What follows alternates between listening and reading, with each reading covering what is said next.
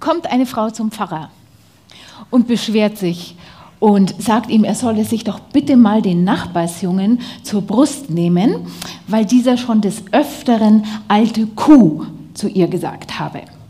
Ja, das ist wirklich ärgerlich, erwidert der Pfarrer. Dabei habe ich dem, Engel, dem Bengel schon hundertmal gesagt, er soll die Menschen nicht immer nach dem Äußeren beurteilen. Ihr ahnt schon, es geht heute um den Umgang miteinander. Wir sind im Philipperbrief Kapitel 2. Und der Kern dieses Philipperbriefes ist dieser Hymnus, der Christus-Hymnus. Den hat Daniel aber schon in seiner ersten Predigt bei der Einführung behandelt. Eine super Predigt, hört sie euch nochmal an, auch die nachfolgende Predigt von Elsbeth. Und ich werde heute die ersten Verse nehmen, die ersten fünf Verse. Und das ist zufällig auch unser Trauspruch. Wir haben vor, am 3. September vor 34 Jahren geheiratet und haben uns genau diese Verse ausgesucht als Trauspruch. Das ist also schön, dass ich heute jetzt auf der anderen Seite quasi dazu predigen kann, nicht als ähm, die, die getraut werden, sondern jetzt über diese Verse sprechen kann. Gut, und wir schauen die uns auch gleich mal an in einer Übersetzung der neuen Genfer. Die ist ein bisschen anders, ein bisschen besser verständlich, finde ich. Und ich lese sie mal vor. Nicht wahr, es ist euch wichtig, einander im Namen von Christus zu ermutigen. Es ist euch wichtig, euch gegenseitig mit seiner Liebe zu trösten, durch den Heiligen Geist Gemeinschaft miteinander zu haben und einander tiefes Mitgefühl und Erbarmen entgegenzubringen. Nun, dann macht meine Freude vollkommen und haltet entschlossen zusammen. Lasst nicht zu, dass euch etwas gegeneinander aufbringt, sondern begegnet allen mit der gleichen Liebe und richtet euch ganz auf das gemeinsame Ziel aus. Rechthaberei und Überheblichkeit dürfen keinen Platz bei euch haben. Vielmehr sollt ihr demütig genug sein, von euren Geschwistern höher zu denken als von euch selbst. Jeder soll auch auf das Wohl der anderen bedacht sein, nicht nur auf das eigene Wohl. Das ist die Haltung, die euren Umgang miteinander bestimmen soll. Es ist die Haltung, die Jesus Christus uns vorgelebt hat. Das ist wirklich ein starker Text, finde ich, reich an Inhalt und jetzt steigen wir einfach ein in den Text und schauen uns das mal etwas genauer an. Wir haben gehört, dass Paulus mit dieser Gemeinde eine ganz besonders enge Beziehung hatte. Also das war eine Gemeinde, mit der er innerlich sehr verbunden war und ähm, die war von Liebe und Fürsorge füreinander geprägt. Und so steigt Paulus auch da ein und er lobt sie und er sagt, das gibt es alle schon. Ihr kümmert euch umeinander. Es gibt herzliche Liebe und es gibt Erbarmen und ihr macht das alles toll.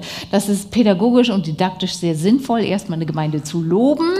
Aber ihr wisst es von uns selber, da hat man immer, okay, wann kommt das Aber?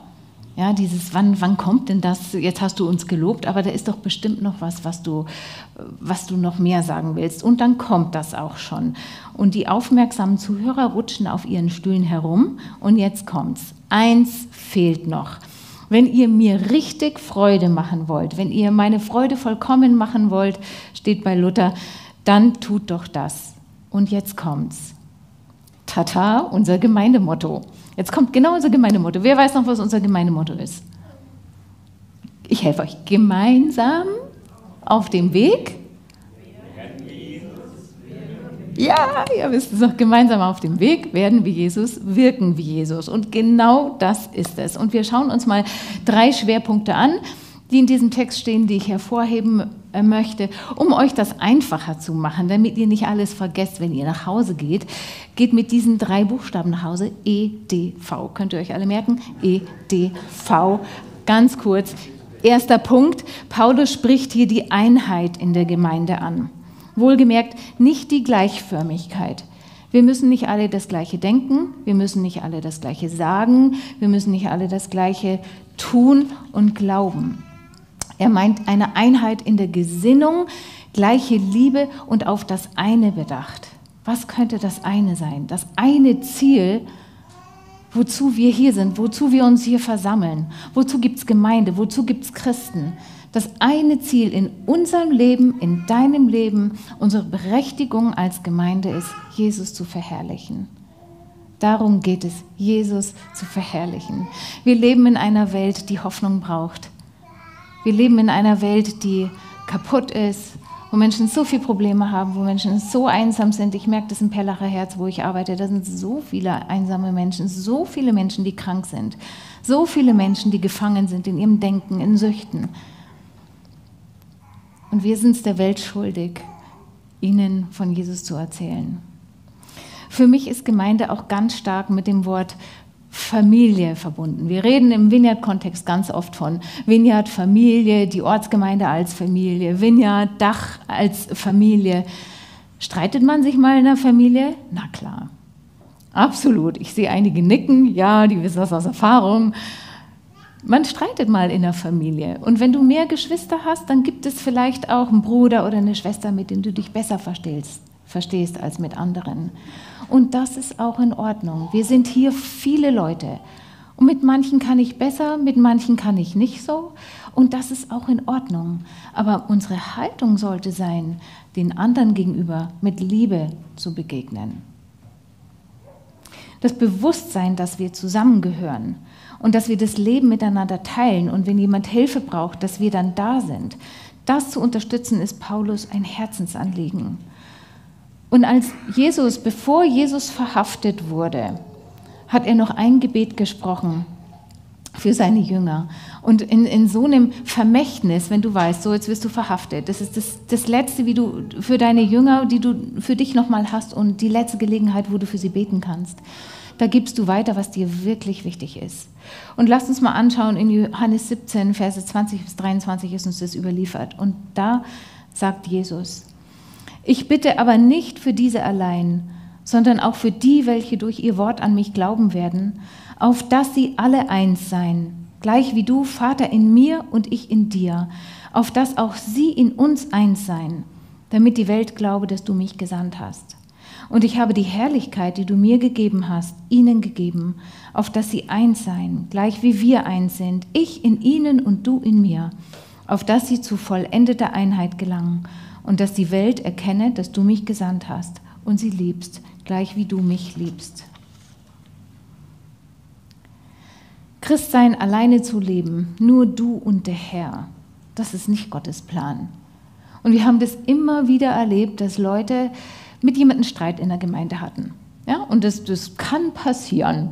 Ja, und dass sie aber so einen Streit hatten und dann hat sich das so verkeilt, dass sie beschlossen haben, die Gemeinde zu verlassen.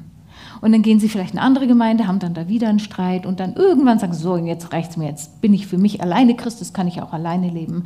Das ist der erste Schritt vom Glauben weg. Das haben wir immer und immer wieder gesehen. Eine Gemeinde ist dazu da, dass man sich ermutigt, dass man sich auch mal ermahnt. Und gerade die Sachen, mein Hauskreis hat die Lizenz, mich zu kritisieren. Und, und das hilft mir immer weiter. Das, das ist gut. Das bringt mich weiter in meiner Jüngerschaft, auf meinem Weg mit Jesus. Das ist gut.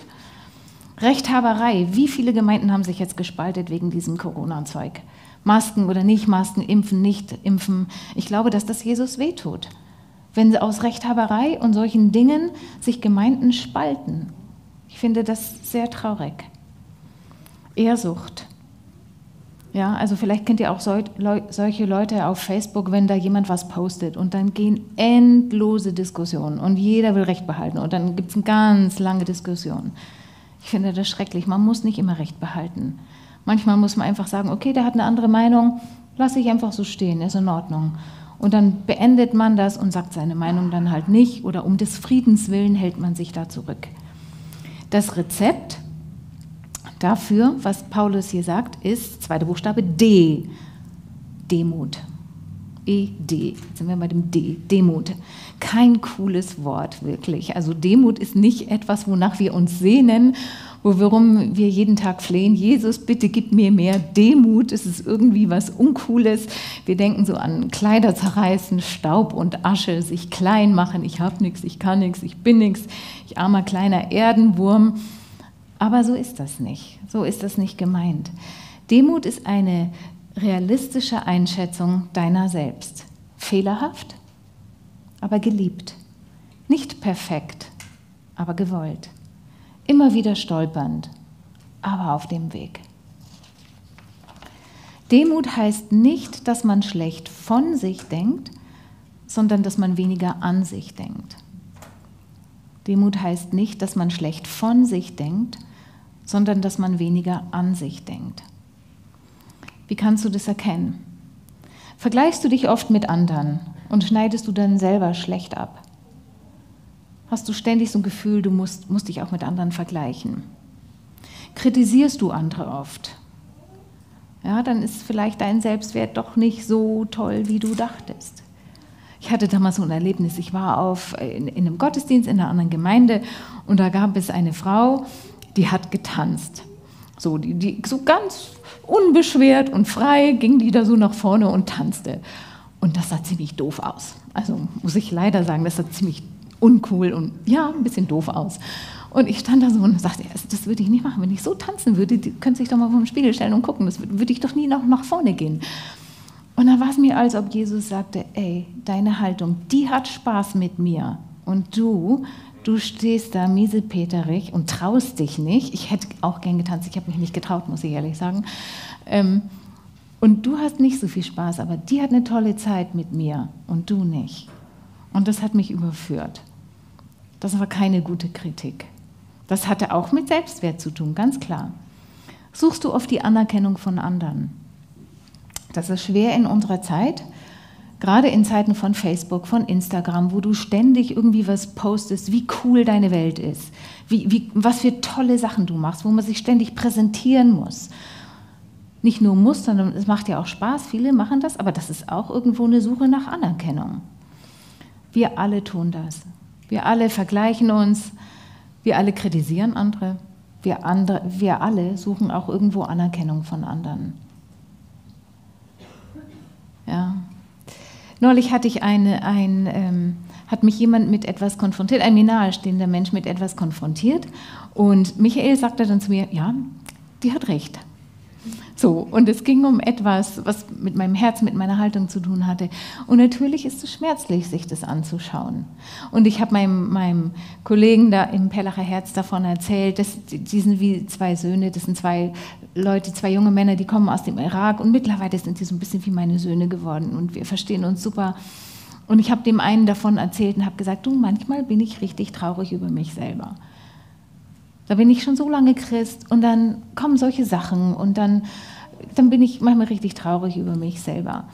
Und dann sagte er auch, ja, er kann das verstehen. Und dann haben wir so drüber gesprochen und haben auch gesagt, wenn sowas ist, wenn du merkst, da ist etwas, wo du über dich selber auch traurig bist, dann bitte Gott um Hilfe und dann gehst du weiter. Und dann betest du und dann gehst du weiter. Je mehr du darüber brütest, ach, wie schlimm bin ich oder so, dann fällst du wieder in so eine Falle.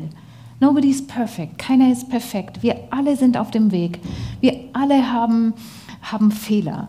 Und das ist auch gut und das ist auch okay. Die Frage ist, wie wir damit umgehen.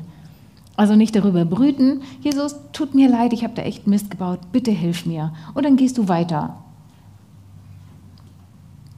Gott ist ein guter. Demut ist eine Haltung, die sich selber nicht toller findet als andere, aber den anderen im Blick hat. Und damit führt sie uns zum nächsten Punkt, der auch gleichzeitig eine gute Anleitung ist. Jetzt fehlt noch das, das V. Verantwortung, Verbundenheit. Also Corona hat ja einiges mit uns gemacht. Ich habe mit einigen Leuten gesprochen hier aus der Gemeinde und auch im Perlacher Herz. Bei vielen Leuten hat es bewirkt, dass sie sich so ein bisschen eingerichtet haben, weniger Menschen zu treffen, zufrieden zu Hause zu sein, Bequemlichkeit, eine gewisse Gleichgültigkeit und ja, also man hat sich so eingerichtet, weniger wegzugehen, so ein bisschen alleine zu sein. Bei den jungen Leuten stelle ich auf das Gegenteil fest, die machen jetzt Party. Also mein Sohn eine Party ohne Ende. Gut, aber der ist auch sehr extrovertiert. Ähm, aber man ist ja fast schon froh, wenn du diese Woche nicht aus dem Haus musst, wenn der Hauskreis sich online trifft und du sagst, okay, du musst abends nicht noch eine halbe Stunde durch die Stadt fahren, ach, wieder online, auch schön. Aber wir müssen aufpassen, dass wir uns nicht einigeln und dass wir nicht einem gewissen Egoismus Raum geben.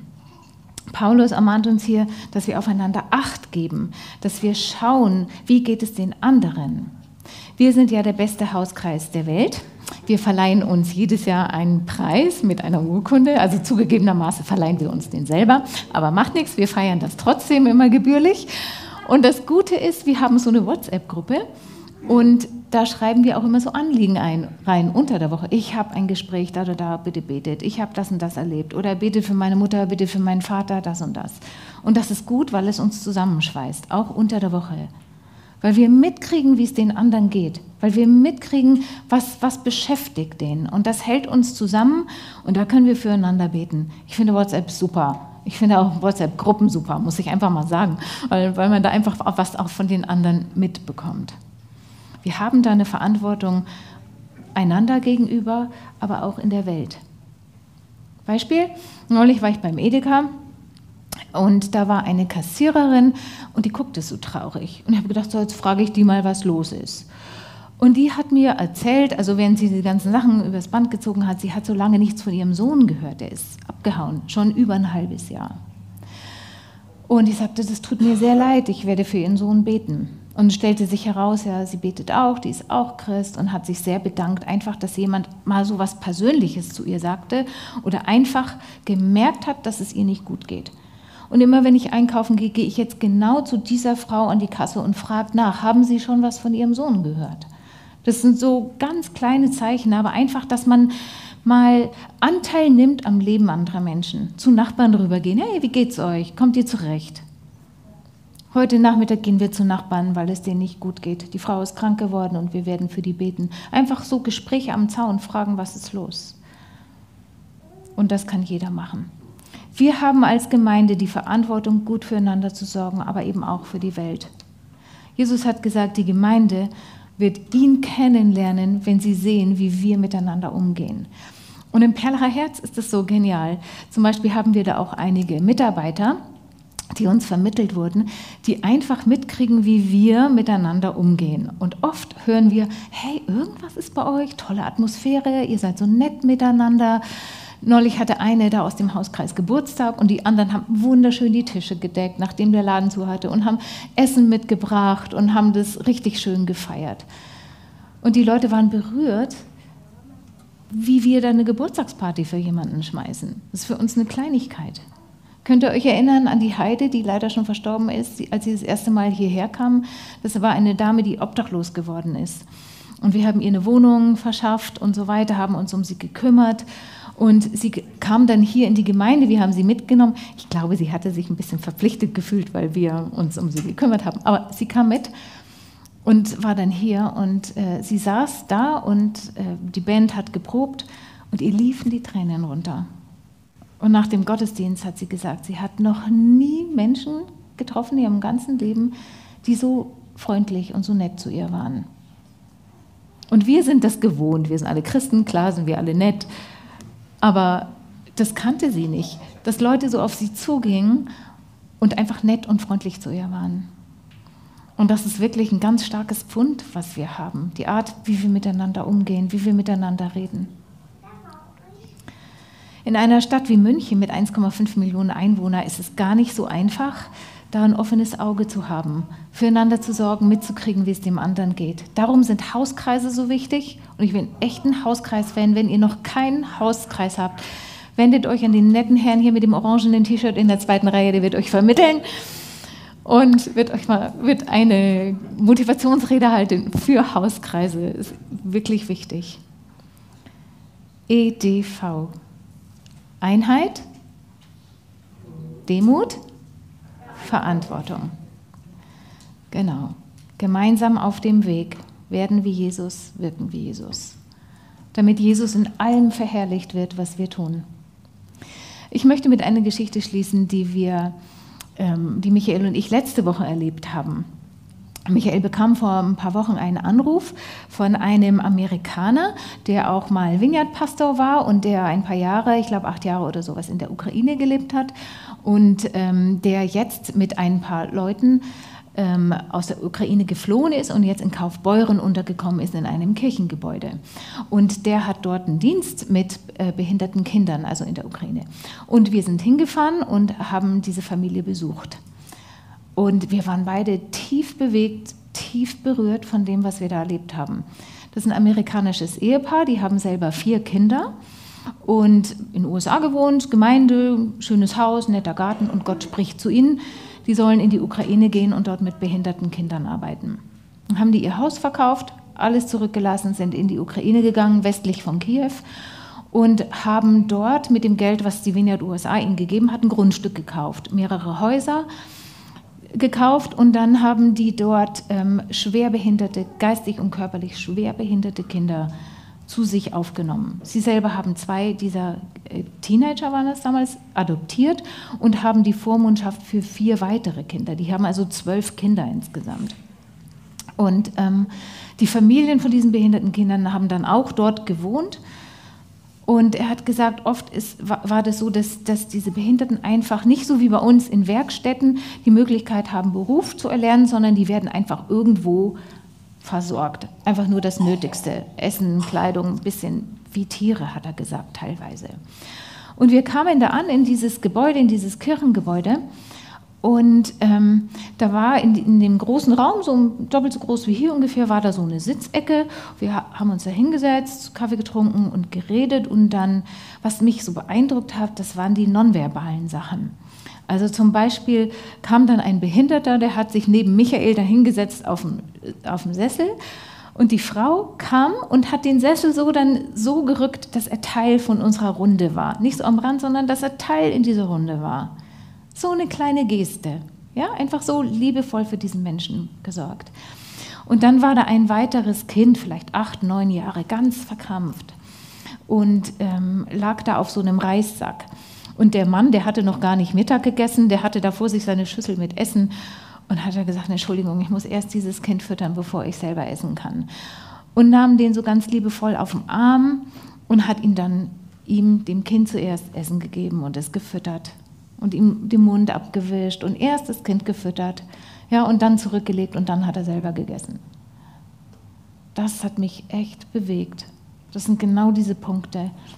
In Demut achte einer auf den anderen und achte den anderen höher als sich selber. Dieses Ehepaar lebt das. Wir haben die eingeladen, dass sie mal in unsere Gemeinde kommen und äh, ihre Kinder mitnehmen und das werden sie vielleicht auch machen und dann können sie selber auch ihre Geschichte erzählen. Aber dieses Nonverbale, sich so um andere Menschen zu kümmern, so selbstlos, das hat mich echt beeindruckt. Was ist unser größter Feind im Moment von diesen drei Punkten?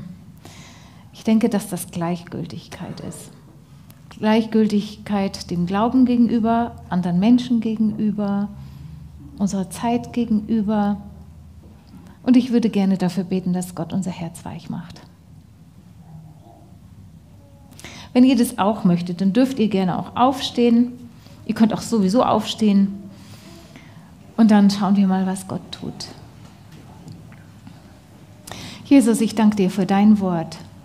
Ich danke dir, dass dein Wort uns immer wieder ermahnt und herausfordert und tröstet und ermutigt.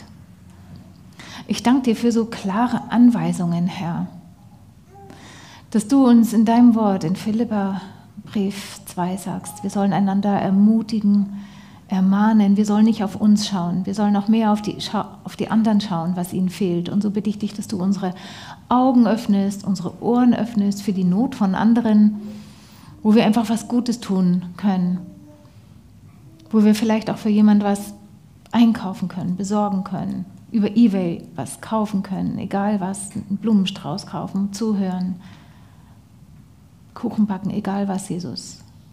Jeder von uns kann was tun und ich bitte dich, dass du uns hilfst, nicht so viel an uns selber zu denken, sondern auch an die anderen. Ich danke dir, dass wir immer wieder die Möglichkeit haben, Herr, wenn wir ähm, ja stolz sind, rechthaberisch, andere kritisieren, uns kritisieren, dass du kommst, Heiliger Geist, und dass du in uns wirkst. Ich danke dir, dass du uns die Sünden vergibst. Jesus, dass wir das in Anspruch nehmen dürfen. Dass wir jeden Tag einen neuen Anfang haben mit dir. Jeden Tag neu beginnen dürfen. Ich danke dir, dass du befreist, dass du gekommen bist, um Menschen zu befreien, um die Werke des Teufels zu zerstören. Ich danke dir, dass du Menschen aus Süchten herausführst, aus Abhängigkeiten, aus ungesunden Beziehungen. Danke, Jesus. Und ich bitte dich, dass du uns wirklich hilfst, diese Verantwortung füreinander zu leben. Jesus, segne uns in dieser Gemeinde mit, mit Frieden und mit deiner Freude, Herr. Schenk uns gute Gespräche im Garten, Herr. Danke, Jesus. Komm, Heiliger Geist, komm.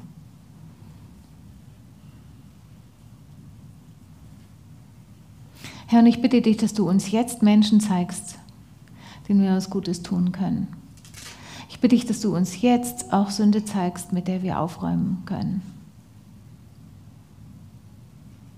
Komm, Heiliger Geist.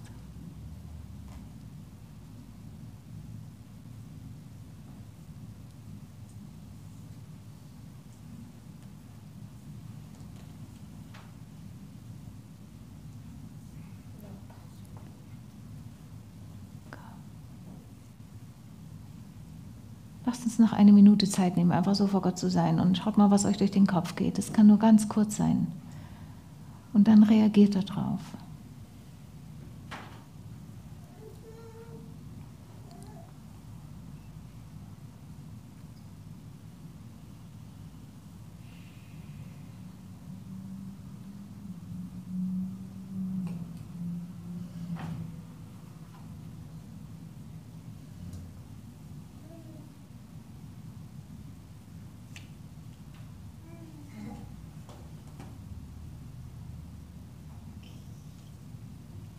Wenn du mit einem schwachen Selbstwertgefühl zu tun hast, dann breche ich das über dir im Namen Jesu.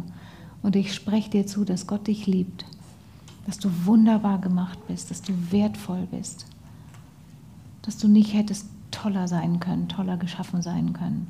Du bist wertvoll, geliebt und gewollt. Du hast einen Platz hier in dieser Welt. Gott hat einen guten Plan für dich. Das spreche ich dir zu. Jesus, und da, wo Menschen beruflich auch immer wieder Anerkennung suchen und immer mehr, immer mehr. Jesus, und es ihre Zeit und Energie auffrisst, bitte ich dich, dass du kommst und dass du ihnen hilfst ähm, und ihnen zeigst, dass sie das nicht brauchen für ihr Selbstwertgefühl. Hilf uns so falsche Götzen auch zu entlarven, Herr.